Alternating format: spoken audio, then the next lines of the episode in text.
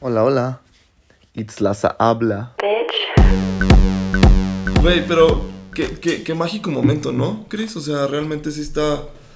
O sea, bueno, no tiene nada de mágico el descubrir que, Que es un mundo que es machista. mundo machista, claro, Claro. pero, o sea, sí ent- entiendo de dónde viene porque al final del día el, el cliente pues, malamente tiene la razón, o tenemos la Claro, razón. pero y también sabes qué pasa, que te- si tú tu cliente, bueno, no voy a decir mucho, pero nada más digo esa parte, pero si tú involucras mucho tu vida personal con tus clientes, llega un punto en el que sobrepasa la línea a veces hasta de respeto mutuo, ¿no? Entonces, realmente tienes que saber Sí. con quiénes sí. Por ejemplo, tengo una amiga con la que trabajamos y que es mi amiga y que yo he sido su empleada Wow. y que hemos así, nos hemos agarrado de las greñas de la oficina y de repente... Qué mágico. casi, casi, y salimos y me dice, güey, ¿quieres ir por una cheve? y yo, sí, vamos. ¿sabes? Pero también está padre, Chris, porque tiene hasta la confianza de pelearte como hermanitas, que al final del día vas a Exacto, terminar. exacto. Chris, ya empezamos a Sí, grabar, ya, preséntate, por favor. ya empezamos a grabar, no mames. ok, hola, soy Chris Monroy. y pues bueno, estoy aquí en Laza a hablar. Ay, qué mágico, güey, ya somos 202, no lo puedo creer. Es que ¡Ay, qué! Sí, sí, sí me emociona porque es un largo, sí ha sido un trabajo bien, bien exhausto, de mucha subida, bajada, de aparecer, de no aparecer, de estar constante. O sea, sí, gracias. Cuando sean 2000, vas a volver a escuchar ese capítulo y vas a decir, güey, ya somos 2000 y me acuerdo cuando me emocioné que éramos 200. Güey, es que sí, sí me salió la, la lagrimita, así fue así como de, "Ah, gracias Dios, gracias gente, gracias, gracias, gracias, gracias. Oigan, el día de hoy estoy con Chris Monroy, es una chava, pues acá, bien talentosa, bien power. Me, me gusta mucho tu vibra, Chris. La verdad es que no sé por qué tardé tanto en dar contigo, la verdad. Me gusta lo que estás haciendo con, con mi podcast, porque ella es aquí mi... La, la, la nueva imagen, pues sí, como puedo decir, la que me está dando la imagen a las hablas. Pues puede decirlo. ser lo que, los que hacemos el contenido gráfico. Ya sé, ay, güey, neta, está bien padre y me encanta que me des más. O sea, que, que te tengo un presupuesto y me sigues aportando sin necesidad de que eso te detenga. No, pues es un gusto. Lo que, bueno, platicábamos algún día, pues es que todos somos emprendedores al final de cuentas y pues igual así como a uno le gusta recibir, pues también hay que saber dar, ¿no? Entonces, pues digo, cuando yo veo algo que me gusta, porque también yo vi que tú empezaste con tu podcast y decía que padre, pues está sacando sus capítulos, etcétera. Y cuando te contactaste conmigo dije, pues bueno, si nosotros podemos aportar algo y esa es lo que tiene no ahorita. algo, muchísimo. Qué bueno que me Muchísimas gracias. Chris, fíjate que contigo tenía muchas ganas de platicar como mercadotecnia, cómo creaste eh, tu, ahora sí que tu agencia. Pero, güey, o sea, hay tantos temas como este que me estás diciendo de que es que no puedo subir ni puedo decir. Bueno, ya lo estás diciendo no aquí públicamente, pero Claro. muchas felicidades, por cierto. Pero, Ah, o sea, decir que no puedes ni siquiera publicar que estás embarazada porque tu vida privada, para que tus clientes no piensen que te vas a, te va a dedicar, es como de, güey, pues. Por eso luego a las mujeres les quieren pagar menos y rollo como complicado, no sé, qué feo. No sé por dónde empezar contigo. Ya sé, yo también estaba ideando así. Dije, bueno, mira, vamos a hacer una cosa. Vamos a dividirlo, ¿sale? Y este, voy a hablar un poquito del marketing, de cómo usarlo siempre a tu favor y, y, pues bueno, los pros y los contras y lo que decías una vez, ¿no? De cómo es esa parte de si nos manipulan socialmente o si de plano, este, ¿qué, qué podemos hacer, no? Que- fíjate que es lo que le decía también a Juanito, ¿no? Que- Sí. que no sé si lo escuchaste, me dices que güey, esta Claro. herramienta de por qué no la quiere. Ay, claro, sí. Obvio. Sí lo escuché todo, hijo, qué poca, de seguro y no. Bueno, Juanito me decía así como de, pues es que, que este privilegio y el control mental, y como, o sea, como que dice, pues sí, pero hay que saberlo utilizar. Realmente, si te fijas, creo que ese poder, muchísimas personas, o sea, por ejemplo, AMLO, que ganó, no sé si votaste por él o no, ¿verdad? pero, güey, quiero pensar que el güey tiene una estrategia, o sea, una, Claro. una estratega cabroncísimo de marketing muy, muy, muy, muy bueno, güey. De años, de palacharle bien cabrón. Mira, yo siento, eh, siempre he dicho, ya sé, pero pues bueno, todos la talachamos algún día. Le taloneamos. Le taloneamos. Este, mira, yo, yo considero que el marketing es una herramienta muy poderosa, ¿no? Y que así como el marketing existen miles de cosas, este, que en las manos correctas es una herramienta que se usa para algo bueno y que en las manos incorrectas pues cae, ¿no? Hay un, hay un este... Te hace comprar cosas que no necesitas, dices tú. claro, no, y sin embargo también aquí hay que tener en cuenta una cosa, el criterio con el que nosotros compramos, ¿no? O sea, el marketing no tiene 100% la culpa, Laza. No, mira, claramente, o sea, híjole, que, es que este rollo de las vibraciones, si tú estás vibrando con ese comercial, ese post, ese algo que tú estás viendo, evidentemente va a resonar contigo, con todo tu background psicológico, eh, lo que culturalmente lo que esté pasando en ese momento. sí entiendo, pero sí creo yo que, que, el marketing es ese ¡pium! ¿Sí me explico? Sí, la puntita de la lanza para tu acción, ¿no? Y, y me acuerdo muchísimo. ¿Ubicas a Ceci bueno, tenía una maestra, sorry, disculpa, tenía una maestra en, en la uni que me decía, es que es, el marketing es esa herramienta que te ayuda a que puedas tú llegar a tu público meta. Para que empieces a generar, porque yo me preguntaba, es que tú a quién le quieres vender. No, pues todos, no, chavo, tienes que identificar quién es tu público, porque no es lo mismo que tú quieras unas papitas, pero que esas papitas tengan que ser veganas y tienes que encontrar esa persona vegana que tenga dinero porque son más caras. O sea, si me explico, es como toda esa estrategia que te ayuda a, pero sí es, todo un tema, por eso te digo que sí es como ese... Obviamente, ¿no? O sea, y por eso mismo lo que tú dices es el objetivo de lo que nosotros hacemos, o sea, hacer vibrar a las personas correctas. Únicamente que, pues lo que te digo, o sea, tienes dos, dos opciones, ¿no? O lo que platicábamos una vez del, del chavo que generó la campaña de que era vegano. y que tú dices, exacto, y tú dices, ¿cómo una persona de repente desafía tanto a sus principios y genera algo con lo que él ni siquiera está este, eh, de, acuerdo.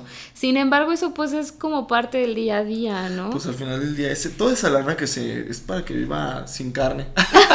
ya sé. porque ser vegano es muy caro, chaval. Claro, no manches, y los restaurantes veganos son carísimos. Eh, tengo un episodio con una chica, con Clau, que ella es ex vegana, y dice, es que es todo un tema, güey. O sea, yo no puedo ser, ya no puedo ser vegana porque mi estómago y ya no me lo, no lo permite. Mi lana ya no me lo permite. Sí, claro. sí, es, una vida muy, muy, muy, cara. Sí, y aparte de que debes de tener cierto cuidado, pero bueno, al final de cuentas, el marketing, no el veganismo, termina como en eso, ¿no? O sea, sí es una cierta manipulación, pero yo creo que también va mucho con los principios que tú estés como decidido a tener y como a generar. O sea, hay, yo siempre he dicho que es una herramienta muy fuerte, como cualquier otra. Hay un documental que me gusta mucho que se llama Bikram Yoga. Que Bikram Yoga. Bikram Yoga. Es, es, un güey que es bueno, es únicamente como para generar como esa parte de la ética. Este es un güey que viene de la India, se va a Los Ángeles, trae la herramienta del yoga y empieza a crear una escuela de yoga y empezar a tener miles de discípulos y usar el beneficio del yoga para tener, o sea, mucho dinero, mucho poder, pero al güey se le sube el poder a la cabeza a tal grado que empieza a dar clases este, para formación de maestros y en sus talleres, con su manipulación, este, abusaba de las chavas. Ah, creo que ya sé quién es. Sí, sí, sí. sí Entonces, pero ¿a, ¿a qué vamos, no? O sea, este güey tú dices, no mames, o sea, pudo hacer algo muy padre con, o sea, dando difusión al yoga, ayudando a miles de personas, etcétera, pero pasó esa línea en la que tú dices, tu manipulación, tu producto, tu todo generó en una mala acción, ¿no? O qué pasa a veces con Coca-Cola, que tú dices, no manches, tiene los mejores comerciales y claro, yo amo Coca-Cola, pero cuando te prevé de que es una de las bebidas mucho más azucaradas, súper llena de sodio y que aparte es súper mala para la salud, Quiero ¿no? que sepas que Coca-Cola jamás me va a patrocinar. no, es que tengo varios episodios donde hablamos de Coca-Cola. Claro. yo tengo 10 años sin tomar Coca-Cola. Qué bueno, felicidades. Fíjate que algo bien raro que me pasa ahorita que lo que es el marketing. Cuando recién estaba en YouTube y que todavía no tenía tantas restricciones, yo podía medio monetizar, digo, una bicoca, la monetizada que lograba en ese entonces, hace unos seis años. Pero literal, cuando saqué un episodio de una, de una nutrióloga, Adela Melesio, mi mamá me dice, ¿Cómo que me salió un comercial de Coca-Cola antes de un comercial de Nutella? Así me explico, es como de antes de que te arrepientas a la vida sana, chingate una coca cola O sea, güey, qué mente malévola te hace eso, güey. Pues sí. No, y, pasa mucho que, que, realmente es eso, ¿no? O sea, la ética. O sea, al final de cuentas tú manejas la ética como tú quieres. Entonces, a, y a mí, por ejemplo, me ha pasado, yo no necesito generar un contrato de exclusividad con algunos clientes, pero si yo tengo un cliente que, este, que obviamente me está pagando, que lleva conmigo trabajando tanto tiempo y que a ver, vende churros, ¿no? Por mi ética profesional, yo no me voy a ir. Vende. Ándale. Ay, Vende pies. Yo no me voy a ir con la chica pay a trabajar, ¿sabes? Sí, claro. ¿Por qué? Pues porque al final de cuentas también es una cuestión personal y sí, a pesar de que el marketing es una herramienta para hacer dinero, porque ese es el objetivo principal, pero también depende mucho de qué ética tengas tú para poder generar ese dinero. Güey, como yo te decía, ya grabé con los de Genicrea, es una agencia, no es a pensar. Porque te- a Juanito lo tengo persiguiendo desde hace varios mesecitos, la verdad. Se me cotiza un buen. Pero literal, no sé por qué. Sí, no, literal, porque era como de Juanito, contéstame y no me contestaba. Pero fluyó muy padre, o sea, yo decía, güey, no puedo. Y contigo está fluyendo increíble. Y aparte, algo, lo que te decían, es que ya habíamos grabado este episodio, gente. Qué oso. Pero justo lo que te decía, me encanta cómo me estás tratando porque siento que estás vibrando conmigo. O sea, sí es importante la lana porque también pues uno hay que comer, ¿no? Y aparte estamos pagando por un servicio y aparte porque mundo capitalista. Pero justo esto, o sea, de darme más, de que tienes una ética, que sí me explico, que sabes perfectamente que estás generando emociones. Y eso a veces mm, creo que hay gente que no lo vemos. En un punto más chavitos no lo vemos porque, ¿sabes? Claro. Quieres comerte al mundo. Y está cabrón. ¿Te, te costó mucho generar o llegar a este punto de tu agencia? Fíjate que, pues bueno, como todos, y lo que platicábamos en el capítulo anterior que nadie escuchará, Ay, ya lo borré, sorry. No, Este, fallas pero técnicas, fallas bueno. técnicas. igual lo menciono porque eso es algo que se me hace muy interesante en esta No, y es parte. muy importante, sí, no date. Este, realmente yo creo que eh, lo- hablábamos de la competencia, ¿no? O sea, sí hay, hay varias agencias que se dedican a lo mismo, pero yo lo que te decía, realmente no se trata de que seas una competencia o no. Tú lo acabas de decir ahorita, realmente la mercadotecnia, este, y, y todo esto, pues eh, va muy de la mano en la cuestión de que te sientas a gusto con tu producto y que sepas eh, hacer ese match con tu cliente y que tú puedas transmitir lo que tu cliente está buscando. Y pasa mucho con el arte, igual con el diseño gráfico. O sea, tú no vas a ir o con, el, o con un fotógrafo, ¿no? O sea, a ti te gusta un estilo de foto vintage, pues vas a contratar a un fotógrafo que se dedique a hacer ese estilo de foto, ¿no? Y no quiere decir que porque contrataste ese fotógrafo tú seas el otro fotógrafo que no contrataron y que seas el peor porque no te contrataron a ti, ¿no? O sea, Sí, claro. realmente este, uno no lo ve tanto como competencia. Obviamente sí, si de repente tienes algún cliente ahí a la mira que pues tú dices, híjole, pues bueno, ni modo. Pero más bien es como enriquecerte, ¿sabes? y yo he visto definitivo. agencias que han crecido este, junto con nosotros, o sea, que han empezado, que empezaron desde más o menos la misma época, y que obviamente también se han ido especializando y muchas han dado la rotación, ¿no? O sea, este, hay agencias que antes hacían marketing digital y ahora solamente hacen páginas web, o hay agencias que ya se dedicaron totalmente al contenido digital, etcétera, ¿no? Entonces, nosotros también hemos ido evolucionando y, y sí, sí llega un punto en el que de repente hasta uno como agencia dice, no, ¿sabes qué? Con este, nosotros trabajamos con, con estos proyectos y puede ser que haya veces que tengas, lo que me decías hace ratito, una sobrecarga de trabajo y que digas, ¿sabes qué? Espérame tantito, ¿no? Pero llega un punto en el que no estás persiguiendo esa chuleta como en cualquier momento porque ya la cometiste muchos errores antes. Porque si buscar, fíjate que algo que me- o sea, me alegra mucho que realmente, o sea, te dije, oye, es esto, te adaptas, te encanta, vibras con mi proyecto, sí, y que me aportes, sí, porque te digo que tenía antes una diseñadora y era como, si estás o no estás, era como que... Pero, o sea, entiendo, entiendo de dónde venía también ahí la experiencia, todo este rollo. Cris, entiendo que lo digital ahorita por la pandemia está así de que... Y que el TikTok, y que el, y que el Instagram. Hablábamos del contenido basura, pero tristemente ese es el que más deja, es el que te más permea. ¿Tú generas contenido basura? ¿Qué consideras que es basura? Mira, yo, yo creo que la, la parte del contenido basura, este, es lo que te decía hace ratito antes de empezar a grabar, antes de que me sorprendieras grabando mis declaraciones Ay, íntimas. perdóname, Cris. no, no pasa nada. O sea, pero no la molesten. Fans de El Hermano, no la me la molesten. Ella quiere disfrutar su matrimonio. Ay, sí, su matrimonio. Su embarazo sano. Nada de redes. Pero bueno, lo que decíamos hace ratito es que yo creo que a mí se me hace como ese contenido basura cuando realmente no tienes un objetivo. O sea, no se trata de, de generar contenido por generar. O sea, lo que a veces decíamos, ¿no? Un influencer, bueno, eh, voy a hablar de un ejemplo que a lo mejor a mucha gente va a decir, no, es, eso no es contenido basura, a mí se me hizo una niña muy inteligente, no sé qué, pero ¿qué pasó con la Mars? ¿No? Oh. Por ejemplo, si vamos a Yo eso. Se, se me la aborrezco. Pero de- después lo analizas y tú dices, bueno, esa niña lo único que quería era fama, ¿no? Entonces, ¿qué she hizo? Exacto. O sea, llega un punto en el que tú dices, a pesar de toda la basura de la que habló, de la manera en la que se expresaba, de no tener fundamentos, etcétera, logró su objetivo. Entonces, para mí algo por el estilo es generar ese contenido basura. un condón por la nariz. Es, es que tú dices, güey, ¿qué es lo que estás dispuesto a hacer? Romper tus principios, este, empezar a hablar por únicamente tener likes, seguidores y dinero, ¿no? A mí eso es lo que se me hace un contenido basura. Un contenido basura que de repente mucha gente califica como decir, ah, pues es que esa foto no está bien tomada, ah, es que ese, ese trabajo de diseño a lo mejor no está bien hecho, pero tiene un objetivo, ¿sabes? Los O sea, memes, los memes tan, tan mal hechos que tú dices, neta. O sea, el, el meme entre más feo esté, más viral es. sí. Y es como de. O sea, entiendo de dónde viene, que es la mera manera de entretenernos. Pero, o sea, imagínate que. Se va a escuchar feo lo que te voy a decir, pero que una persona de recursos, de escasos recursos, esa es luego su fuente de, de educación. Claro. Es su fuente de información. O sea, imagínate que eh, con todo esto que está pasando en Afganistán, que te enteres y que sepas más y te, por un Por meme. un meme, claro, ¿Sí me explico? claro. Sí, imagínate. Claro. A eso hemos llegado. Por eso te decía, o sea, entonces, si es basura o no es basura. O sea, como.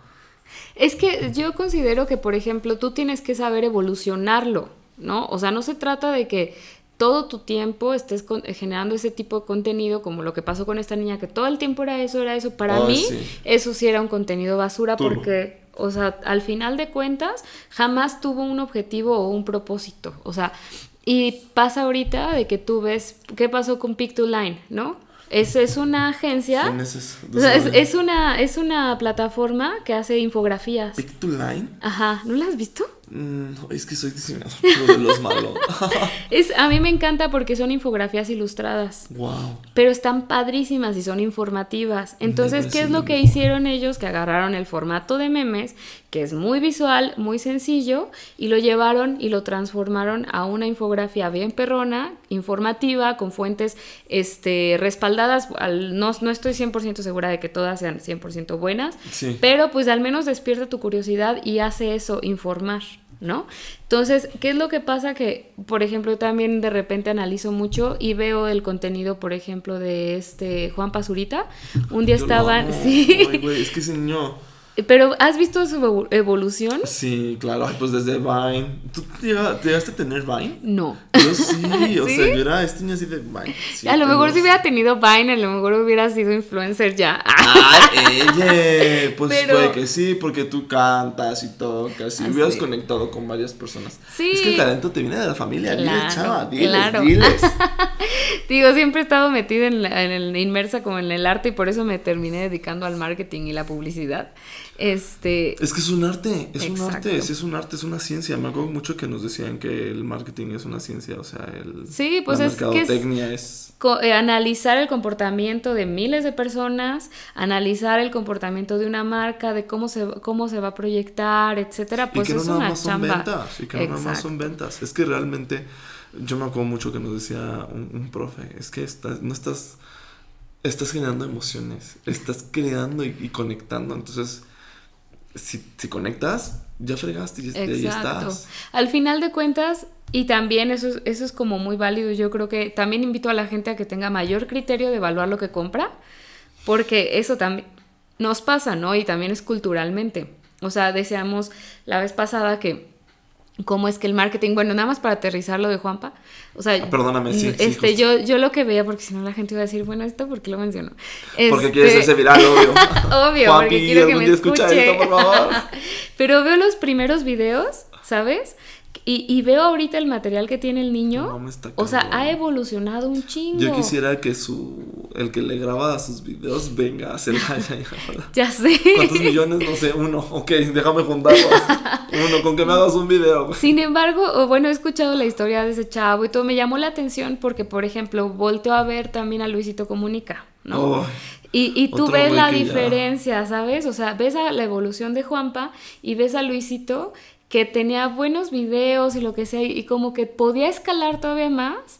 Y de repente empiezas a ver su contenido y es cansado, este, como que siento que no ha evolucionado lo suficiente. más bien siento que se estancó, no sé. Sí, por eso, o sea, al final de cuentas se queda y se queda trabado con esa parte del contenido amateur, por así decirlo, y es ahí cuando ya empiezan a generar lo que yo podría conceptualizar como... el contenido basura. Fíjate que eh, en el caso de, de, de Luisito Comunica, en lo personal, o sea, sí me gustaba mucho. Sus videos en Japón, sus videos de que en lugares así, por ejemplo. Yo vi el de. Chernobyl también. Fíjate que ese lo, lo, medio lo disfruté porque justo acababa de ver una película de terror, así de Ah. que Chernobyl, que salen unos monstruos y, y como que dije, a ver si es cierto que salen los, ¿sabes? De como que, obviamente no, pues, pero ese medio lo disfruté, no, el que sí me sorprendió muchísimo, el de Venezuela.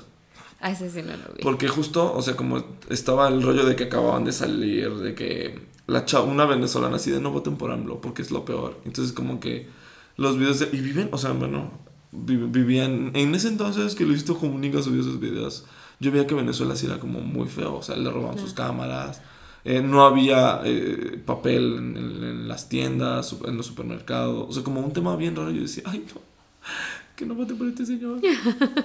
Claro, pero sí te digo, o sea, ves la comparativa y ves la evolución de cada uno y entonces ahí es donde tú entras el criterio, o sea, sabes identificar cuando alguien va empezando Sí, claro. y tú dices, órale, le está echando ganas, va con un objetivo, está perrón.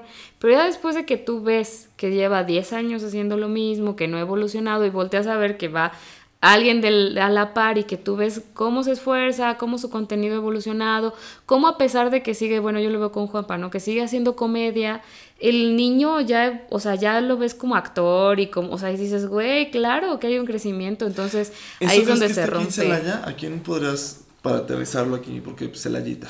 Mira, te voy a ser bien sincera, ¿eh? No, no sé.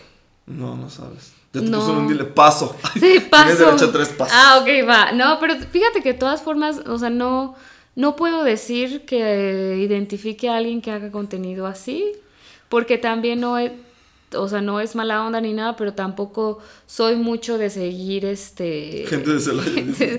influencers en sí.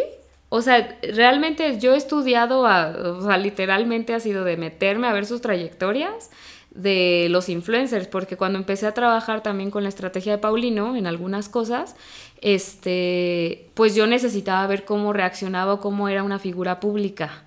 Entonces, pero no es de que, de hecho, yo a Juan Pazurita, así que tú digas, ah, lo conozco desde el Vine, no. No, yo o sea, lo conozco desde hace poco y yo decía, bueno, a ver, ese niño tiene muchos likes, ¿qué está haciendo? ¿No? Y veía Y su te terminó gustando su Y contenido. me terminó gustando y después es que es yo muy lo- bueno, no sé quién le maneje la carrera, pero Pues es que factores. también, exacto, y aparte el niño es muy creativo y tiene esa parte de la evolución y también es una persona estudiada que se mete a investigar, entonces eso es lo que se ve, ¿no? Fíjate que Pero sí. tocas el tema del influencer y cada vez que dices, ya tiene una connotación tan negativa el influencer. Sí, pero Sí, o sea, el, el- el- estos influencers de Guadalajara que, que, que le, le dieron 500 pesos a un, a un inmigrante para agarrarle el- su parte íntima. o sea, Ay, no manches. Es que, No, por ejemplo, ajá. esas cosas, ¿sabes?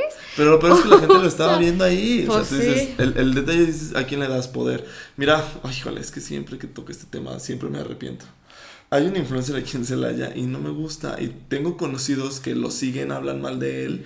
Y todavía lo siguen. Y digo, bueno, ¿Y entonces, para, ¿para, qué lo sigues? Ajá, justo. Claro. Sí, justamente platicaba con una- unos amigos hace poco que pues es el poder que también nosotros tenemos y pasa, ¿no? Con la al final de cuentas estás utilizando un medio de comunicación que estás haciendo llegar miles de cosas. Entonces, tú como mm, comunicólogo, por así decirlo, aunque no tengas como la licenciatura, tienes esa responsabilidad de decir, bueno, que sí, que no, ¿no? Y debes de tener ese criterio de decir, solamente lo estoy haciendo para que la gente me siga elevar mi ego y mi bolsillo, o lo estoy haciendo por realmente por vocación y porque es algo que me gusta. Fíjate que una vez me lo preguntaron, Chris, y te voy a ser bien franco, pues es como que siempre lo he hecho.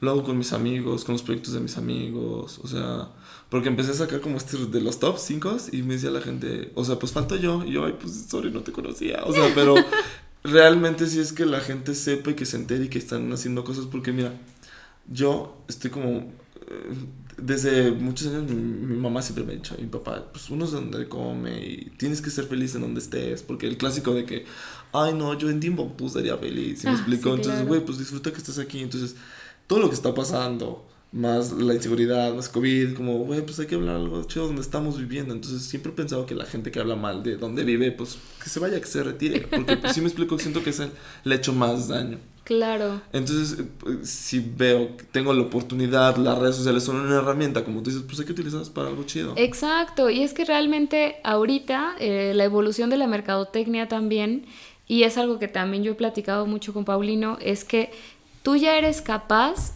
de lograr hacer lo que tú quieras. ¿Por qué? Porque ya está a tu alcance contratar a alguien que te ayude con el diseño gráfico, que te haga un video, que te haga unas fotos, que te genere una estrategia. Ya no tienes que pagar miles y millones de pesos para salir en la televisión. Sí, porque la tele justo ya... Ya, es que, bye. que también es, es, es bueno, porque ya no le das tanto poder a la tele. Exacto, pero realmente también tú puedes, o sea, si tú quisieras llegar alto y decir, pues a muchos chavos, por ejemplo, que estoy inmersa en el mundo de la música y que hay gente que dice, no, es que yo quiero ser famoso y bla, bla, bla, pues ya lo puedes hacer, ¿sabes? O sea, que es lo único que tienes que hacer es invertir, ¿no? Y como en cualquier negocio. O sea, pues tienes que seguir, ese- eh, dar ese seguimiento. Pero también ese es el problema de que esté tan al alcance de todos que de repente ya se Sí. desvirtúa. Ahí tienes miles opciones. Exacto, y, y también ya se desvirtúa donde lo que tú calificas que es bueno y que es malo. Pero, pero al final del día creo que es- influye mucho también, por ejemplo, tu agencia, Genicrea, eh, varias otras agencias. Creo que cada una les mete un estilo y tiene este como, o sea, porque siempre va, se va a desenvolver la que brille y la que le siga, el, sea constante, disciplinado. Porque yo, por ejemplo, yo, yo en lo personal, dices es que yo no tengo ningún talento. Pero creo que, es, eh, o sea, ahorita que he sido más constante durante el año, pues ahí la llevo como más, ¿sí me explico? Claro, es que aparte, sabes, o sea, el talento no es algo con lo que realmente nazcas, ¿no? O sea, por ejemplo, en mi caso, pues yo ahorita puedo decir que canto, pero cuando yo empecé a cantar, yo era súper desafinada, este, me daba pánico escénico muy cañón. Wow. Este, o sea, muchas cosas así que realmente lo único que logró que yo pueda decir que soy cantante Sí. es trabajar. Pues sí. Claro, entonces eso pasa también a veces, es, es la cuestión de la autoestima, ¿no? O sea, de decir, pues Ay, sí, ahorita no soy nadie, pero pues ¿por qué no lo intento, no? Y a lo mejor, bueno, aquí voy a meter mi nota así con para el para el Que podcast suene- anterior, Que suene lo más orgánico. que suene lo más orgánico posible, chaval. Sí, pero para el podcast anterior, que yo era lo que yo te decía, este, con este Juan, ¿no? Que, oye, ¿por qué dice que emprender es horrible, no? Que es lo peor que te puede pasar. Pero fíjate que él, sorry que te interrumpa rápido, o sea, pero, o sea, justo porque fue el pedazo que tú escogiste, él decide, dice, pero lo disfruto. Sí, O sea, claro. Está, está cañón, o sea, la verdad es que sí es, o sea, es que todo este rollo, venimos como, de- o sea, sí congenia con él porque venimos de esta mentalidad de, de este rollo tóxico positivo, güey, así de que sí se puede y venga y date y no te rindas y, y la verdad es que lo entiendo, nadie te dice, güey, sí es difícil emprender, güey. Exacto, ¿no? Y en eso concuerdo con él, porque obviamente yo una vez platicaba con una amiga y le decía, güey, deberíamos de hacer un grupo de, de autoayuda. Güey, yo también le dije eso a un amigo. Vamos a juntarnos. Güey, sí, jalo, así como Emprendedores anónimos. Güey, por supuesto que sí, o sea, que se arme, porque la verdad es que sí. Luego ocupas de esa misma gente que te dice, híjole, estoy pasando por esto. Y dices, no, chavo, venga. O sea, pero. Claro. Pero es que ¿quién? Por eso te digo, ¿quién te lo dice? ¿Quién? ¿Sí, exacto. ¿Quién te lo, nadie te lo dice, pero también no está padre que di- le digas a la gente que no lo haga, ¿sabes? O sea, bueno, eso es como Bueno. lo que difiero. O sea, que también Bueno, en esta- sí. está esa parte del contexto de que te dicen que no lo hagas, pero atrévete, ¿y sabes? Pero eh, eh, también hay personas que han pasado o sea, por un proceso que su personalidad no es la que tiene que escuchar eso, ¿sabes? O sea, que a lo mejor ellos dicen, no manches, es que sí dicen que es bien difícil, etcétera, pero que también tienen que, o sea, tienen que saber la realidad de lo que es emprender, pero también tienen que buscar que alguien les diga, inténtalo. O sea, si no lo intentas, nunca vas a saber si es para ti o no. Sí, claro. Entonces, eso es lo único como que diferiría, ¿no? O sea, y si no han escuchado el podcast anterior. Juan, qué polémico. Ven, Juan, ven a defender tú. Vamos a hacer una mesa así, un círculo de. sí, sí, me han sugerido que haga debates así. Está padre. sí. sí, estaría padre, evidentemente, pero no sé cómo termina la gente, no conozco los temperamentos de todos. O sea, si me explico, sí, sería como entre amigos al principio. Sí, sí, claro. Oye, personas pasivas. La, Ay, la mercadotecnia te ha dado mucha satisfacción. Pero obviamente me quiero pensar que también alguna lección que nos quieras decir, híjole, chavos, no cometan este error. En cuanto al marketing. En cuanto, y justo también como buscar una agencia que te diga, te, porque acá viene mi pregunta. Yo llegué a trabajar en una en la, en la que te decía yo güey, yo le tengo que entregar resultados al cliente, entonces métele dinero. Y yo decía, chava, pero ese dinero, o sea, como que lo puedes utilizar como para pagarme más padres, ¿sabes? O sea, sí, es como de, güey, no, no, no, el cliente quiere resultados, se los tengo que dar. Mira, sabes, bueno, esto es como un, un consejo tanto para la gente que contrata una agencia como para los que tenemos una agencia, ¿no? Porque, y también me gusta compartirlo porque pues al final de cuentas, eh, lo que decía hace rato, o sea, no es que yo los vea como una amenaza, porque al final yo tengo mis clientes, yo tengo mi mercado y yo voy a hacer mi esfuerzo y obviamente pues todos vamos a chambear y para todos hay, ¿no? Entonces, este, la verdad es que una de las cosas que a nosotros nos ha ayudado y que hemos crecido mucho como agencia es el saber explicarle al cliente qué es exactamente lo que está contratando.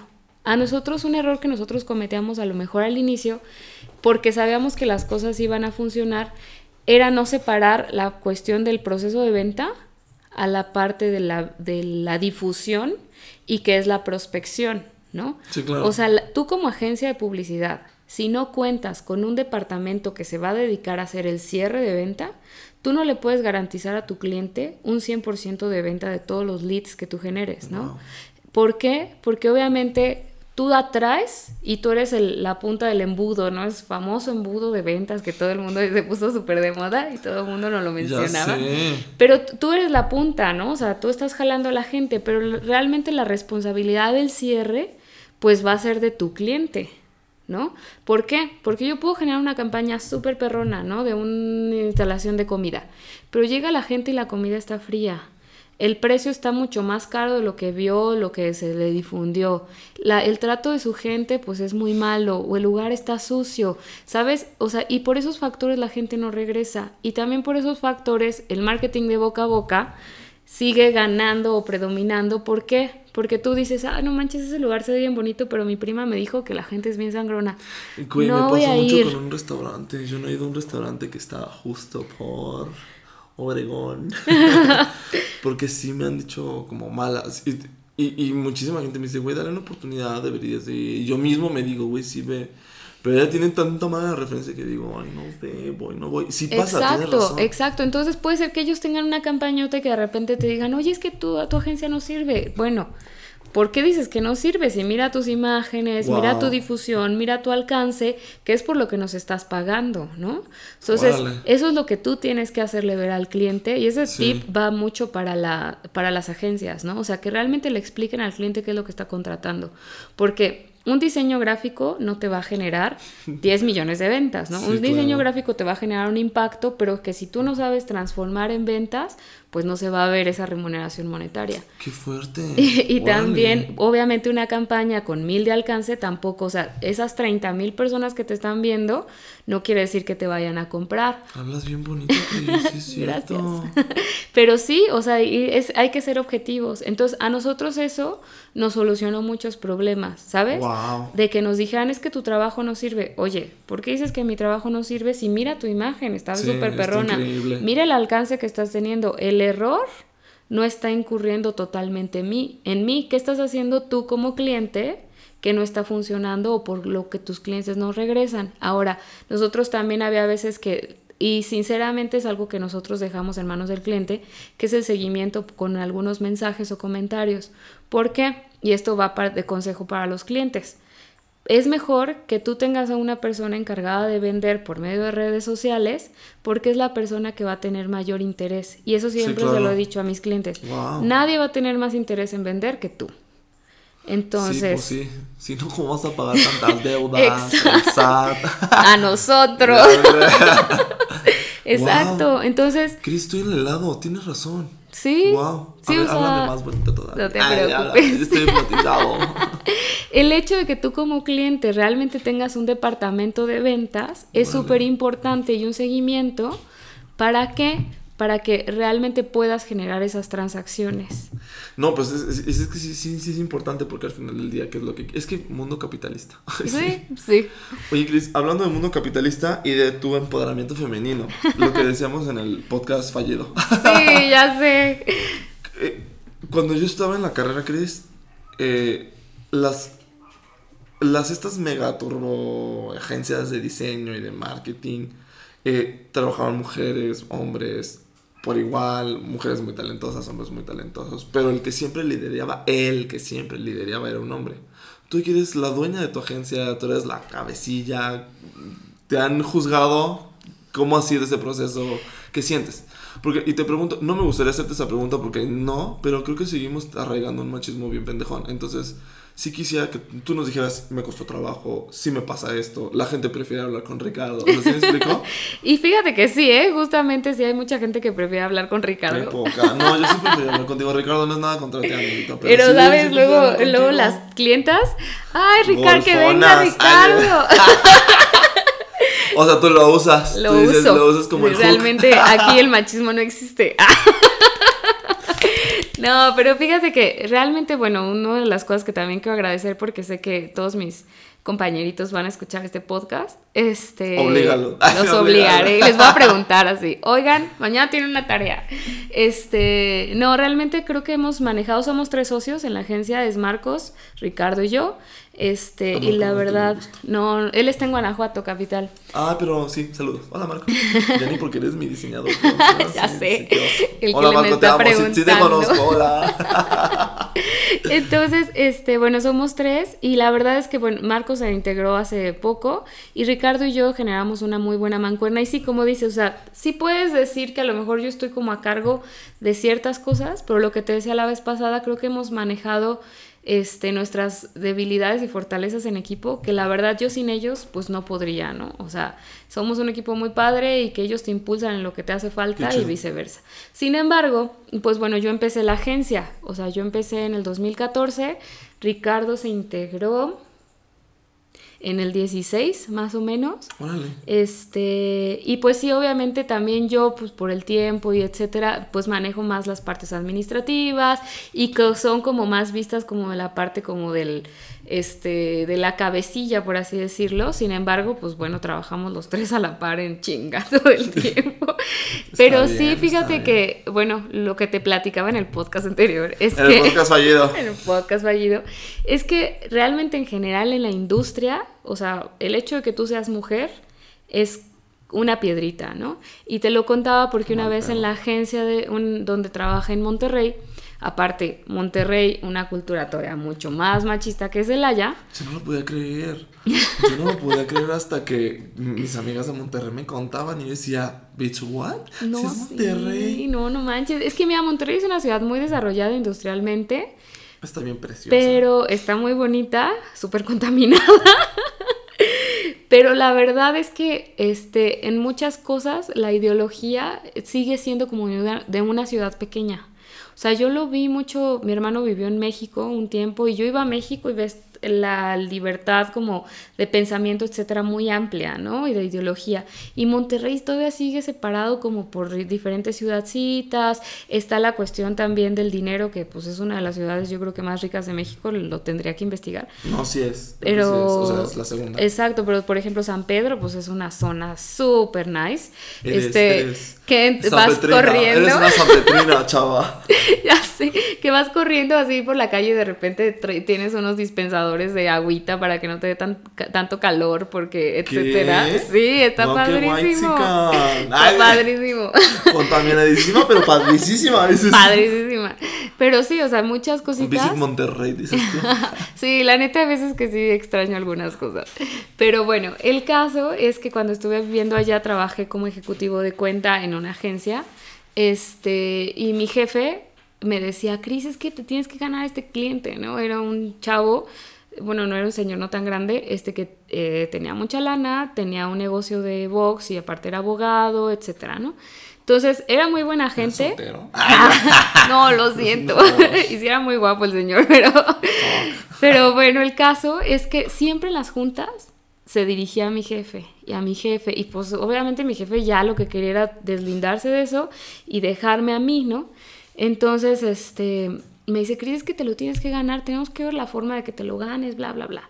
Pues hasta un día que hicimos una comida, un día hicimos una comida, fuimos a comer a, a, un restaurante muy rico allá en Monterrey y este y empezamos a platicar y pues eran eran tres hombres y yo, ¿no? Wow. Entonces, este, llegué a la mesa y todo y pues ellos platicando, etcétera, y pues Chris, lo que te dije también la vez pasada, yo siempre he sido muy relax en muchas cosas, nunca he sido nada, este, super nice, así de que, ay, mi taconcito, o sea, soy malísima para caminar en tacones, pero sin embargo me le echaba ganas, ¿no? O sea, Ajá, para claro, ver esos claro. clientes. Y este, y ya llegué, pero al final de cuentas, simplemente por ser mujer, no tienes como toda la atención, ¿sabes? O sea, en cuestiones de decisiones, de estrategia, etcétera. Entonces me acuerdo que esa, esa vez yo decía, bueno, ¿cómo, ¿cómo? ¿Cómo? O sea, si soy yo la que trabaja todo su proyecto, ¿por qué sigue consultando a mi jefe, no? Sí, claro. Entonces, este, ya llegamos a la comida y de repente, y ahí también aprendí que las experiencias es lo que te va a abrir la puerta siempre. Este, él empezó a hablar de sus viajes y coincidió que él había ido a Tahití. Y yo ya había ido a Tahití, de ¿Dónde está mochilazo. Tahití? O sea, para los ¿Dónde que- está o sea, Bora Bora? sé, pero, güey, o sea, por si alguien que allá afuera diga, ay, güey, ahí está", y que no tenga que googlearlo. Está en medio de la nada. es una isla. Yo me estiraba en el mar y decía, no mames, soy un punto en medio de la nada. está arriba de Hawái, Ah, ok, sí, sí, Sí, sí, justo, sí, de sí, recuerdo, claro. donde está la isla Bora Bora. Sí, perfecto, sí, o sea, vecinos. Ah, Ya vecino de aquí bien cerquita, unas 11 horas volando. Entonces, bueno, yo había ido, pero bailé en su tiempo danzas polinesias y había ido a participar en un festival. Wow. Y este, y me había ido a dormir a una casa con 17, per- no, 27 personas. Nos dormíamos en el piso, teníamos solamente ventilador, ¿sabes? O sea, me fui casi un mes. Este, sí, estuvo increíble, ¿no? Pero obviamente el güey se fue de luna de miel con su esposa, este... Sí, conectaste, dijiste, güey, o sea, Yo obvio. dije, claro, yo también he ido a Tahití, ¿no? y aparte tuve suerte, ¿sabes? Eso no te lo conté, pero tuve suerte que uno de los chavos que conocimos allá trabajaba en el Four Seasons, donde este güey se quedó. Wow. Entonces yo pude, yo no me hospedé en el hotel, obviamente, pero nosotros fuimos a un performance que hicieron unos amigos ahí. Entonces, este, pues lo conocí el hotel y la goma y bla, bla, bla. Entonces, pues ya se cuenta que, este, conectamos así de que, ay, sí, claro, yo conozco Tahití. Y, y en eso volteó y me vio y me dijo, o sea, ¿cómo es posible, no? Así que tú conozcas. ¿Por Me qué dice- Monterrey? y ya me dice, él, oye, no, pues qué padre, ¿a dónde fuiste? Ya le dije, no, pues fui a Morea, fui a Bora Bora, fui a Papete, bla, bla, bla. Y al otro, ah, órale, oye, ¿no te pareció de hueva? Y yo, no. le digo, bueno, es que yo no fui de luna de miel, le digo, yo me fui en desmadre, fuimos a bailar, etcétera, ¿no? Ya le platiqué la historia.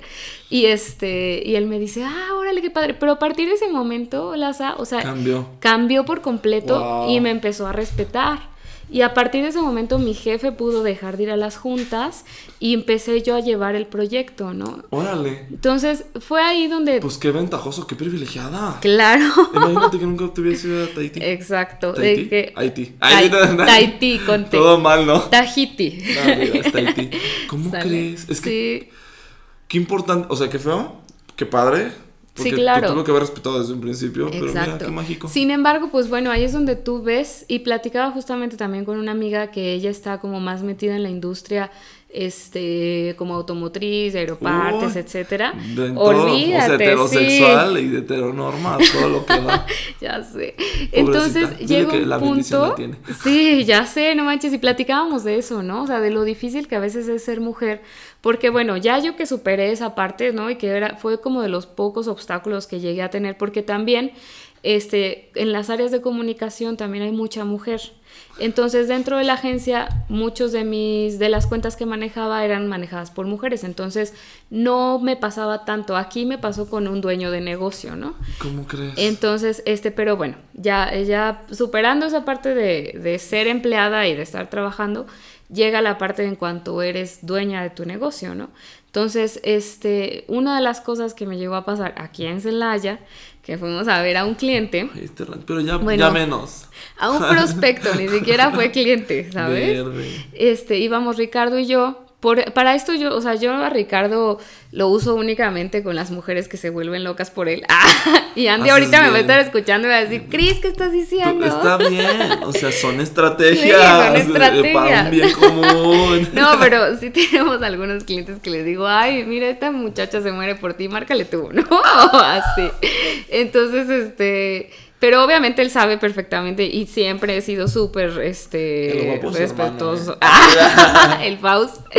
Saludos, de seguro también lo van a escuchar el ojalá. podcast. Mm. Este, Hola, pero...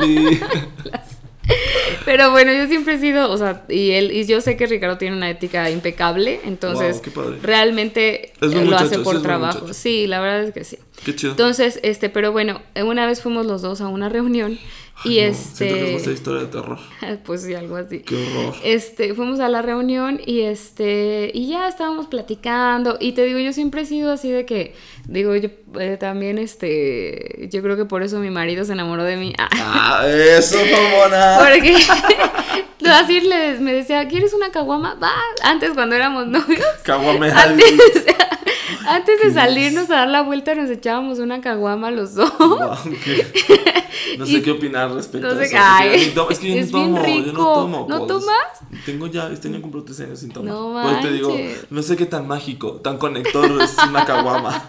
Bueno, algunas de mis amigas es, ay, por favor, sírveme el envaso. Y yo, Ah. no, dámela en la botella, ¿no? O sea, en mi entonces, porque ahorita ni tomar puedo. Pero siempre he sido muy, o sea, muy vale madres, por así decirlo. O sea, no me importa que si el lugar es como muy nice o no es nice, ¿sabes? O sea, como lo que tú decías, o sea, donde estés, pásatela bien. Siempre he sido como de esa filosofía. Entonces, no soy muy fijada en muchas cosas, ¿no? A veces me dicen, ay, no te fijaste en eso?". No, la neta no. Sí, justo. o sea, ¿por qué? O sea, ¿sabes? Entonces, en esa parte, pues, o sea, yo iba con él a, a la reunión y este, y también he sabido lidiar, o sea, en el aspecto de que, bueno, son hombres, aparte de que tengo un hermano y que me he llevado con muchos hombres toda mi vida, pues sabes cómo encajar, ¿no? O sea, a veces platicar ciertas cosas, no ser tan formal, etcétera, ¿no? Entonces estábamos ahí Me platicando imagino. y este y de repente uno de los chavos le dice a Ricardo, o sea, pero así como si yo no existiera, ¿no? Me dio mucha risa. Le dice, oye, güey, ¿y qué se siente tener una socia mujer? Verde, güey. Y yo así, Le hubieras escupido en ese instante. pero sabes, en ese momento no, se- no te cae el 20. O sea, como que dices, como, ¿por qué está preguntando eso? Y, y Ricardo de lo más relax, así como también sacado de pedo. Pues, ¿cómo que qué se siente? Pues, pues es que sí, los negocios se cierran pisteando, no sé qué. Dice, pues sí, ella Ah, pues no igual que yo. dices, "Así es por eso, güey, saca las guamas. Antes no te dijo. Y Verde, entonces güey, qué así, no, pedo". que sí, que no sé qué. Y dice Ricardo, pues no, güey, o sea, pues yo con Cris de repente tenemos ganas de ir a trabajar a un bar y nos vamos a un bar, o sea, y, y a Ricardo sí como que se le quedó, ¿no? En el olvido, o sea, no lo registró ni siquiera. Y este, y ya, pero yo después me quedé pensando y dije, bueno, o sea, ¿por qué? O sea, ¿por qué lo tienes que ver así, no? O sea, ¿por qué tienes que ver al dueño del negocio fuerte, o, el, o al ejecutivo chingón como hombre? Y qué borracho. ¿No? O sea, aparte que, que me llama la atención. También digo, por tema de que ya no tomo, pero. Exacto. ¿Qué necesidad de.? Y es que es- eso también es un prejuicio, ¿sabes? De que los mejores negocios se cierran en el table o, o en un bar. ¿Qué? Y tú, eh, sí, mucha Ay, gente sí, así lo tú, dice. Y tú yendo a un table a cerrar un, un yo, deal. eh, eh, Ya sé. Es no que. Vale madre, dices Pues es tú. que no me importa, ¿no? Ahorita me dan más miedo ir al table, no porque me espante, sino por la situación. Pero Ay, ojalá este... que ya se la edita mejor. eh, Ah, no ya sé. padre. Sí, no, no está nada padre. Pero bueno, el caso es que realmente como dueña de un negocio sí te enfrentas a ciertas cosas. Este, Wow. El hecho de que seas mujer, pues sí te frena a veces en algunos criterios, por ejemplo, lo que te contaba. Y pues para la gente que nos escuche, pues ya se va a enterar, mucha gente no sabía. Este, pero la cuestión de mi embarazo, ¿no? O sea, tú como mujer, hay veces que está ese prejuicio de que es que es mujer y va a ser mamá, ¿cómo nos va a atender? Y tú, pues tengo todo un equipo de trabajo, este, voy a ser mamá, no me voy a morir, ¿sabes? Existe el internet todavía. Existe el internet. O sea, y aparte, este, también hay veces que nosotras mismas nos frenamos, ¿sabes? O sea, el No, hecho de que. Eso sí no está padre. Exacto. Te entiendo porque comunidad LGBT luego así somos también, entonces. Entonces también yo creo que aquí sería como una invitación a, pues, a todas las mujeres a que realmente no generemos esos prejuicios sobre nosotras mismas. O sea, por ejemplo, en, ahorita en el caso, ¿no? Este, mi mamá me decía, oye, Cris, pues tú eres patrona, te vas a poder tomar, ¿qué? ¿Dos meses de, de incapacidad? Y yo, ja, ja, ja, mamá. Sí, claro, mom. Sí, yo lo que quiero es que sea Pero- natural para trabajar al día siguiente. Yo voy a defender ahí a tu mom, porque también tu mom es de otra época. Claro, Entonces claro. trae otras ideas. Pero tú dices, bueno, mi mamá es de otra época. Sí, pero, pero- ¿cuántas sí. mujeres son No, de esta ah, sí, época? y que siguen pensando lo Y que mismo, siguen es- pensando lo mismo, Bueno, ¿no? sí. Y también respeto muchísimo a las mujeres que eso es lo que quieren, ¿no? O sea, porque dicen, bueno, mi vocación es ser mamá y a mí eso es lo que más feliz me hace. ¡Qué chingón, ¿no? Y la verdad es que también en esta parte del, del feminismo creo que se está como también radicalizando muchas cosas y muchos pensamientos. Yo la verdad no puedo decir, y a mí no me gusta como encasillarme en un género de nada, ¿sabes? O sea, no puedo decir que soy este comunista o socialista o existencialista O capitalista. o capitalista, ¿sí me entiendes? ¿Por qué? Porque al final de cuentas todos tenemos algo de algo. Sí, ¿no? claro. Y más ahorita en esta época en la que hay tanta información, que tomas tantas decisiones, que no te puedes encasillar. Entonces, Sí, el mal de las etiquetas. exacto. Es que lo que te digo es un mal necesario. Es un mal necesario y no, porque también hay veces, por ejemplo, si a mí me preguntan, oye, ¿eres feminista? Pues yo podría considerarme, point. O sea, este, feminista, pero pues también hay algunas cosas que digo, bueno, esto todavía no está tan evolucionado en el feminismo, ¿no? Sí. O que de repente escucho feministas que digo, órale, qué chido que estén peleando por esto, y de repente escucho los radicales que son y digo, a ver, güey, o sea, cálmate, ¿no? o sea, no es tan necesario ser, llegar a ese extremo. Pero también, o sea, eh, ten en cuenta que vivimos, de- viene desde un privilegio.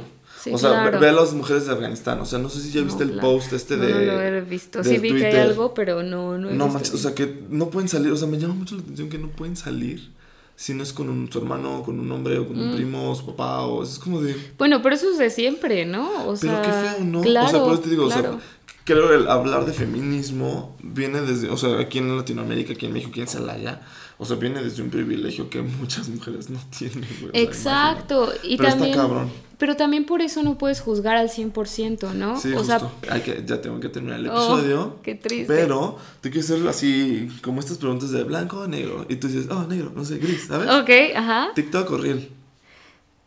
Toma. este, Real. Ok. Justin Bieber o Britney. Ay, Britney, por siempre. ¿Lactancia o fórmula? pues lo que se ve, güey, porque... no, ahí sí también yo no voy a hablar, no sé cómo me vaya a ir en el... Centro, la Alameda. Ay, la Alameda. Mil veces. Sí.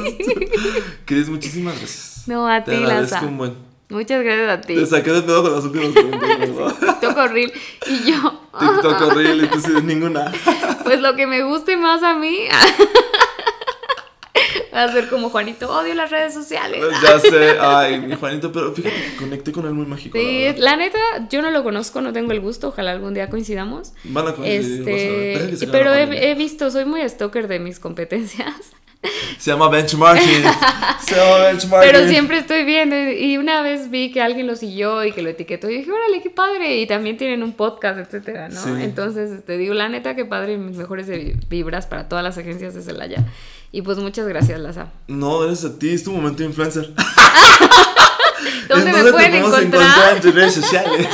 Mira, estamos en Instagram como tal de mi agencia, estamos en Instagram como agencia RM, en Facebook estamos como RM Marketing, Y RM Marketing Vancouver, porque también tenemos por allá una sucursal. Qué internacional, girl. Oh my gosh.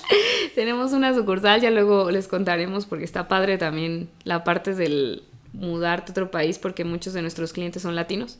Entonces Wow, está padre chido. eso, sí. Qué increíble, la verdad. Sí, este, y bueno, a mí me pueden encontrar como Cristina Monroy. El Facebook, la verdad, la fanpage la tengo súper abandonada, pero el Instagram sí le doy un poquito más de movimiento y estoy como Cristina Monroy MKT. Y Wow, ahí subo. respira, respira. Padre Ya. nuestro. El momento influencer se acabó. Te digo que les tengo que explicar también que el momento influencer es así de, es que, o sea, porque Juanito y muchos otros, es que, güey, pues mis redes, ¿no? Le dije, güey, no, este es tu momento, porque es como esta sátira, este sarcasmo, Ah, esta ironía.